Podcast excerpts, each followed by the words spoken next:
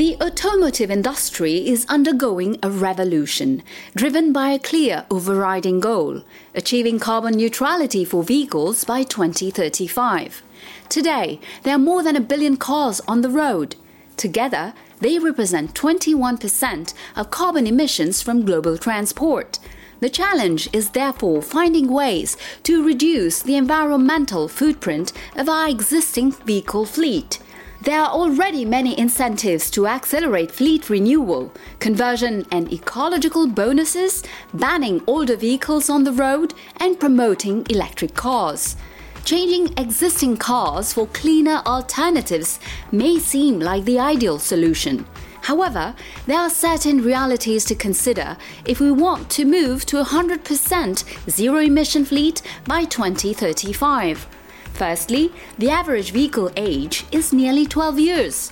Early replacement is not necessarily an option for everyone. Secondly, there are vehicles and vehicles. To respect regulations and reduce their impact on the planet, many manufacturers have improved the environmental performance of their combustion engine vehicles. Finally, if the fleet were completely renewed, recycling end of life vehicles would still pose an environmental problem. Shouldn't we therefore also consider how to extend the life of our existing vehicles? I'm Asha Sampat, and you are listening to Mobility Stories, the sustainable mobility podcast proposed by Movin'On.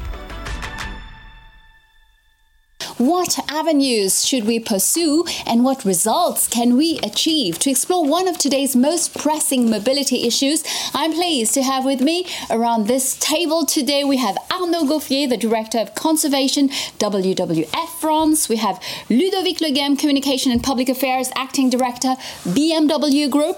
And last but not least, Jean-Philippe Hermine, the Senior Mobility Expert at IDDRI. Hello to all three of you. How are you? Hello. Very good. So my first question conversion bonuses. We've seen banning older vehicles from circulating and promoting electric cars. Everything seems to suggest that today public authorities have made their choice.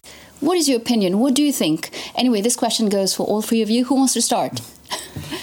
I can start. Um, yeah, first of all, I think before thinking about renewing uh, the existing cars, we we should try to shift towards more active transportation modes. Mm-hmm. Instead of using cars, we should shift towards public transportation, uh, foot, bicy- bicycles, for example. We are investing today billions in supporting the shift towards uh, electric vehicles we are investing 50 million euros in France per mm-hmm. year to support uh, cycling.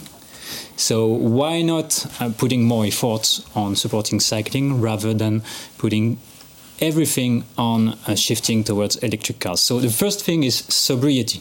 Mm. Instead of using individual cars, use public transportation and shift towards more active transportation modes. But we still have a problem uh, since we have an existing cars on the roads that are emitting a lot of uh, greenhouse gases emissions. Absolutely. We, we, must do something with them. Uh, today, uh, private cars are accounting for 16% of global GH- GHG emissions in mm-hmm. France. So how can we, we, we shift? How can, how can we shift towards more more efficient and, and, and less emitting cars. Uh, we have a set of, uh, of, um, of tools for this. For example, low emission zones should be better implemented in France, in, especially in cities. And we also must uh, continue to support the shift toward ele- towards electric cars, especially for the poorer uh, households. Mm-hmm. who today uh, these households today cannot afford to pay of course. an electric car. Yeah so that's that's interesting viewpoint. So i will turn now to our manufacturers so probably ludovic uh, you you work for bmw and uh, doesn't need any introduction. This brand everybody knows it. So you've heard uh, i know on the topic. You, you, what, what's your viewpoint? I, I, would like to get back to, you, to your questions. Uh, there are measures implemented today um, but there are three kinds of issues we shall uh, look at. First one is about local pollution, pollution. Mm-hmm. Um, and uh, it's about emitting pollutants. And this, the measures you described are about reducing uh, local pollution, just, la- just like uh, low emission zones as well. Um, there are another set of measures which uh, were not mentioned. It's about global warming. So for, for those, um, for this topic, it's mainly about CO2, reducing CO2 emissions. Um, and here as well, there are a lot of uh, discussions and also decisions. If you think about um, WLTP uh, protocol, RDE, um, but also Fit for 55, um, um, the, the rollout of electric cars, uh, those are also uh, strong. Lots of sets of policies yes, that have been set up to go in that direction. Exactly. And in this, uh, we, but, but from my perspective, there's still a lot to do because this is only focusing about what's happening um, in the tailpipe. But this is not all about the tailpipe. It's also about what's happening before, uh, how much raw materials we extract from the planet, uh, how mm. much we consume when we when we produce, and how do we recycle. So this is also something very important we have to take into account. And for that, uh, we are really pushing hard to have those. Uh, this entire life cycle taken into account in, in the decisions. And last but not least, um, also there, there's bans. There are uh, uh, there are uh, um, yes, bans is one thing, but also incentivizing uh, people is another thing, and we can also get very good results by incentivizing people, which we, sometimes can be more effective. And can be more effective. so, um, for instance, we we um, have a technology called eDrive Zone. Mm -hmm it's not about a regulation. No one talks about it, but we have implemented a technology that allows our drivers, when when they have a, a PHEV car, to uh, so a plug-in hybrid car, to go through the city without any emission because the the engine immediately and automatically uh, gets off. And another possibility is to propose um, or to offer points for those drivers to ensure they are uh, really charging the cars. PF cars, we know, unfortunately, are not charged sufficiently. And with our in, in incentivizing program, we could have 75% of our drivers charging the cars. It makes a, a big difference. Fantastic. We'll, we'll, dig deeper later on. Jean Philippe, uh, your viewpoint on this question. Well, uh, your question is around the fact that uh, around the fact that uh, decisions have made choices already mm. regarding which is great. The way, yeah, which is great to my opinion as well, which is necessary. Mm. I mean, mm-hmm. imagine that they, they wouldn't have done that. Just express an ambition, which is decarbonizing the mobility without a frame, without a framework, a regulatory framework, a fiscal framework, mm -hmm. an incentivization framework. I agree with my colleagues, I mean, we need uh, multiple uh, solutions, uh, reducing kilometers, uh, shifting modes to, towards uh, softer modes, uh, incentivizing people to change their purchase behavior towards new technologies, but also accompanying them in, in changing their usage mode, etc. So there are many things to do, and it's very good that the authorities have a vision mm -hmm. and that this vision is uh, reflected into a regulation. We can discuss the pace, we can discuss even the technolo technological choices, but it's good that the authority has an ambition because we have to start from the beginning. What are we trying to do? I mean, we are trying to solve an issue which is gigantic, which is climate change, and we know that we have to, uh, at least in this sector, the mobility sector, to find solution to get to towards neutrality. Absolutely. And we are lucky, we are fortunate, we have solutions, uh, which is not the case for all uh, consumer uh, sectors, I would say. Uh, and here we have uh, on one hand, uh, the reduction of, of, of uh, kilometers, uh, and that's absolutely necessary, but that will not be sufficient. Mm -hmm. We also have to organize some kind of technical logical shift, and this is difficult. Also, we have this technology, which is electrification. We also have hydrogen. This technology is recognized as give as providing huge benefit in terms of environment.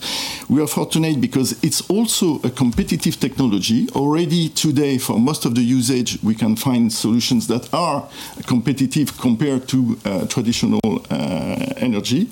But we know that this transformation carries some problems, mm -hmm. uh, industrial stresses, uh, social issues, uh, political crises. We, we, we, know about the, the Gilets jaunes and we know where, where it's coming from. So this is related to transition, and this transition will be difficult. Therefore, it's important that the authorities organize this uh, transition, force it, but in a clever way. Mm-hmm. What does it mean? It means that first of all, it has to be holistic. As we mentioned, you see, many solutions are available. It has to be also comprehensive in a way that we can't have the car manufacturers providing the right vehicles, but not the infrastructure available. Uh, yeah, but you have to work together for that. Together. But this sharing of effort and this pace uh, I mean, the, the, the, the, consistency of the pace mm-hmm. has to be organized by the authorities. And on top of that, they have to be constant and provide long-term visibility. And that's the role of these regulations mm. you are mentioning. Uh, you can discuss them, but they have to be there, and we ha- they, they, they have to provide to uh, OEMs, uh, economical players, consumers, territories that have to invest in uh, infrastructure, uh, the right path, and the orientation. Uh, that's absolutely necessary. And once the frame is there, then the, the, the, OEMs, the car manufacturers, they mm-hmm. can compete.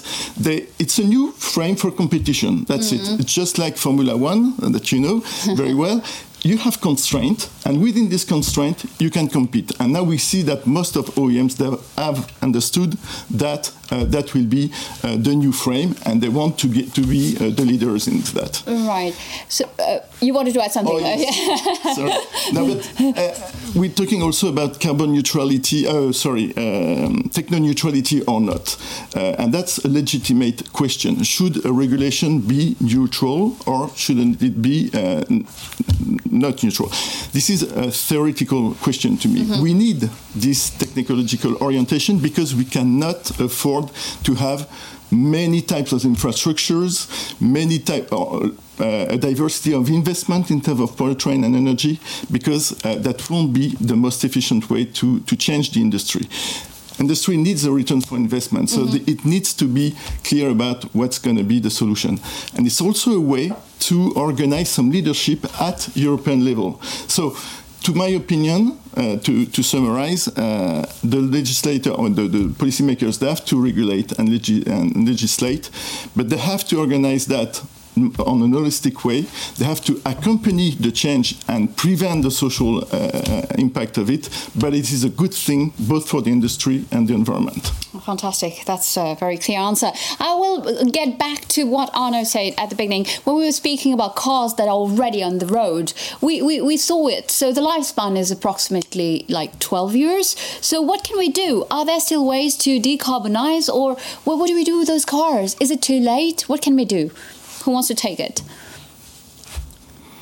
Well, I just want to make a correction. First, the lifespan of uh, average lifespan of a vehicle is more like 18 years. Okay, more than 12 years then. Yeah, the, the age of the of the stock is 12 years approximately. But it's, I mean, the question is the question. I mean, you have you have cars on the road that are 18 years, but that's very old. Yes, but the average is 12 indeed. The average yes, is 12 indeed in mm-hmm. France, right? Okay, so what can we do about those cars? What what what are the things that we can put in place? Is it too late for those cars? Oh, things you you were talking about that, Arnaud. No, we, we, we can we can retrofit some of these cars. Mm-hmm. Uh, we can convert them to uh, electric vehicles, uh, but the the potential for this is quite limited. Mm-hmm. It is costly. If you take a small city car, city car, for example, the, the, the, the price to retrofit it to an electric vehicle is almost the same price mm-hmm. as buying a new car. Hmm. So we clearly see that the potential for this is, is clearly limited. So the, the other way to do it is to uh, invest in, uh, in recycling we clearly have to invest. There in, are new uh, business models there. Of course, we have to invest in recycling, and we have to shift uh, from these old cars that are polluting a lot, that are causing a lot of problems in terms of climate, but also in terms of health. We didn't talk about health. Uh, now, diesel cars in France are a, a major source of uh, uh, nitrogen oxide, which is causing a lot of problems in uh, in for for life expectancy mm. of um, for people living in cities. Right. So clearly, we have to put these cars, I would say, in the bin, recycle them, and shift towards electric cars, but with less kilometers, mm-hmm. less cars on the road, and shifting towards more uh, active transportation. That's also lots of energy consumption, so we, we have to think about how to make it the best way possible. If we look at, for example, uh, what's what's the best uh, way to look at it? Producing a new car or uh, putting maintenance in an old one? I don't know. Uh, that's a real question. So at the end of the day, for the planet, if we have to, I'm not the expert. I don't have the data. Mm -hmm. What do you think? Well, it, depends. it depends of the consumer. Uh, it depends of the of the situation of each of us. Mm-hmm. And you know, so far uh, we had to incentivize the beginning of a transition. So there were many incentives, bonuses, etc. Uh, and and really there were towards the most agile people, the most uh, wealthy people, so that they could initiate mm-hmm. uh, this transformation. But now we are going to move most of the population towards new technologies that are more expensive upfront uh, from a cost uh, of purchase uh, uh, standpoint. They are competitive after that, but anyway. This means that we have to organize the shift with some kind of social differentiation. Uh, incentivization phase uh, was uh, directed towards some population. Now we have to identify the fragile population, the most impacted population from a professional standpoint, and offer them uh, a system that will accompany their transition very specifically. So we have to, to, to reconsider the political instrumentation with this new uh, approach. Now, uh, to be more specific about your question, mm-hmm. uh, it makes sense for someone that drives very slow, very little to keep its car and, and maintain it uh, as long as possible, which is absolutely not the case for someone who, who, who drives, drives every day every and day. needs it a lot. Uh, you have old cars which are very old uh, with uh, lots of emissions. Some mm-hmm. of them are, are big and, and, and useless for, for the purpose of the of the of the mm-hmm. of the mm-hmm. user. So we have to consider uh, more differentiation to accompany really uh, the change, and the answer won't be the same for mm-hmm. everyone, depending uh, mainly on social, social demographical okay. Uh, aspects. Ludovic, do you agree? Yes, that's a very very good point from our perspective, especially yes getting back to these 12 year old fleets. Mm-hmm. Here, uh, uh, mostly in France or in Europe, because in Africa it's a different story. of course, but um, in the end, we have this uh, this fleet, um, and actually those cars um, uh, have benefited from all Euro uh, regulations. Uh, it means that uh, in within 30 years we could decrease by around 90% or 95 depending on pollutants mm-hmm. and around 50% for CO2 emissions. So that's a lot and there's more to come. We committed to 40% um, decrease in uh, CO2 for the whole life cycle mm-hmm. at BMW, BMW, Group and have it confirmed by and measured by uh, the SBTI. So it's uh, a certification. And this um, this is something which is um, mandatory for the future. Look at the whole life cycle. We will get back to, to, it later. And getting back to, to the fleet. Um, one risk with higher and higher uh, regulations, mm-hmm. although it's better for the new cars, of course, is to have people not being able to purchase a new car because the price are getting higher. And then that's a, that's a good question. And what what we fear mm-hmm. is what we call Havana effect, where people can try to get to, to keep their retain their cars uh, as long as possible. Uh, although it's not very efficient or very uh, very clean anymore, mm-hmm. Uh, instead of being able or being uh, having the possibility to purchase a new one with, with lower emissions or lower impact. Arnaud, you don't seem to agree. Yeah, no, but I'd like to, to bounce back on this, and, and clearly it's it's a risk to to um, to, to put the car, the electric cars for the, the wealthiest, mm-hmm. and this shouldn't be the case in the in the coming years. And, but a way to make electric vehicles more affordable for, for people and for households is to reduce their weight. Uh, now to, to, to build smaller cars. Mm-hmm. We clearly shouldn't make the same mistakes as we did on SUVs. In the past, yeah. In the past, mm-hmm. on thermal cars. But we're still manufacturing SUVs and even today. We are manufacturing electric SUVs to, today. Mm-hmm it causes many problems. First is a resource problem. Of course. They're huge. They need bigger batteries, so we will have a problem in rare, on rare metals in the in the near future. And also they are super costly. So one way to, to, to do this, to make the car this car more affordable, is to to ask manufacturers to build smaller cars. Mm-hmm. That's that, that's a way to do it. And now, uh, when we see uh, what the, the, the manufacturer when we, when we see what the manufacturers are offering today mm-hmm. on the market, it's mainly SUVs. Right. So probably doesn't make economic sense for the manufacturers to. What do you have to say? yes, I, w- I would like to yes to, to, to give an answer. Um, I agree on um, I agree on the direction being reducing impacts uh, on, on materials.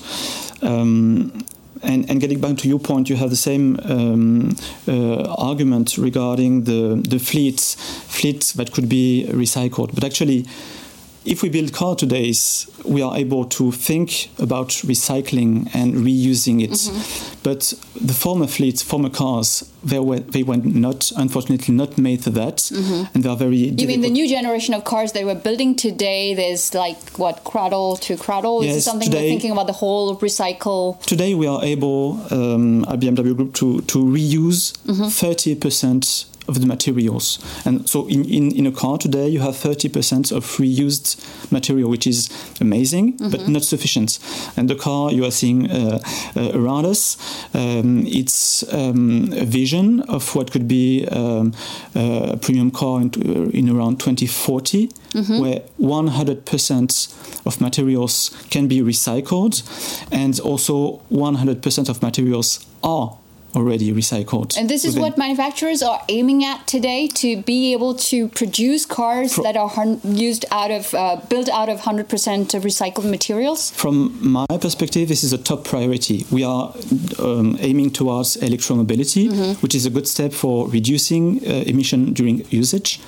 But if we want to have a look at the at the whole life cycle and the, the, the real footprints of the car industry. Mm-hmm. This is the direction where you can well, really look at what you extract from the planet. It, it also solves geopolitical issues mm. because if you don't need to extract or to buy materials from uh, some countries, it's a good solution. Uh, so it's it's really uh, a, a, virtuous virtu- uh, virtuous circle, right? Circle, yes. Absolutely. Uh, Jean-Philippe, you were smiling. You want to add something there? well. Uh, well, two comments on, on, on my colleague statements. Arnaud, you, are saying that uh, we should ask uh, OEMs to build uh, lower uh, or smaller cars. Um, it exists already in some countries. If mm -hmm. you mm-hmm. compare, for example, the fleet in Japan compared to China, uh, they are totally different. Mm -hmm. in Japan, they are small. In China, they are huge, or in the US, and that's a matter of regulation again. it's not just um, asking for this yeah. type of, of material. It's because they implemented some kind of, of regulation. Yeah say demand and yeah. ask. so, so uh, there are ways, and and to answer to, to Ludovic to some extent about the, the cost and the price. Uh, well, uh, the, the, the, problem today is that uh, we have to, to switch fast, and, and it doesn't go uh, well with the fact that we have to organize low emission zones and that some very fragile population will be impacted by that and they cannot afford uh, electric cars because they are not second-hand cars or mm. twi- twice second-hand uh, so that they can uh, become very uh, affordable but they will mm. as well so it's not a matter of electrification versus non-electrification it's a matter of pace of, of transition and once again supporting the most fragile mm-hmm. people mm-hmm. in their purchase or non-purchase because they yeah. can share cars, they can lease cars. So mm-hmm. there are new business models to invent. Exactly. To uh, vehicle as a service and, and, and, things like that. Yes. Yeah, you mentioned something very. Uh, I, I, think our time is up, but very briefly, you mentioned second car vehicles. What about that market? Is that market still relevant? It's it's huge market in France. Actually, it's the, the biggest market. It's eighty percent of the market is about used cars. So um, there are there, there is a second life for the cars. We and and people themselves they are uh, making it longer the life cycle of the car, and which is good. Um, but but at the moment only cars or mostly cars above 15 years old are making the biggest share of the market and and this is an issue and, and for sure we, we shall try to find solutions to make mm-hmm. uh, younger cars uh, not, not necessarily new but younger uh, five years okay. Uh, being purchased by people Right. Arnaud, Yeah. if- very briefly. The average budget for an household, a French household, to buy to buy a car is six thousand euros. So you clearly see that they are turning to the second-hand market with Which is more uh, relevant to and their very budget. old cars. And my, my problem now, and to come back to, to the point I was mentioning, if you put on the market today mostly SUVs that are costing 50,000, 100,000 euros, what what will these people buy in fif- in five or ten years? if on the second-hand market they only find cars that are still costing 20,000, 30,000 euros. Hmm. So this is a real issue for the coming years. What we are putting on the market today is coming on the second-hand market in a few years. And if we don't have small cars, th- these people we will not be able to afford them. I think uh, the message of Arnaud is quite loud and clear. Yes, and, uh, that's right. And if we, if we don't if we don't have electric cars, uh, we don't have electric cars in the in the used car market neither in the next years. So that's that's a, a relevant point to see and, and uh, try to orientate the uh, support the demand towards the most uh, positive or lower impact cars in the market. Right. So that's that's pretty much all the time we have. I think the discussion is very exciting. We could go on for uh, really forever. But just, just one quick word, maybe Jean Philippe, just one final word, just to close on this question of uh, decarbonizing the, the existing fleet. What, what would you like to say? Well, how, how do you see the future? Well, we did not uh, tackle very much the life cycle uh, impact of, of, a car, which is the new frontier. I would say we are going to solve, from a regulatory standpoint, the, the problem of electrification versus not. That means the problem of tailpipe emission, mm-hmm. uh, both CO2 and pollutants. But now, from that moment, we have to address the question of the energy efficiency of the vehicle, Absolutely. size of the vehicle, weight of the vehicle, but not only the way it's produced, where it's produced, uh, the energy intensity, the carbon intensity of the energy in the in the country it's produced. So it's another front that has to be opened by uh, by regulators, a new dialogue with the, with all the stakeholders. But we have also now to address the fact that once we've uh, uh, solved the question of fuel, uh, fossil fuel use in cars, mm-hmm. we have to address the question of material, size, production way, etc. Well, thank you, gentlemen. Well, it's time to close the debate. You are listening to Mobility Stories by Movin'On. Stay tuned for more.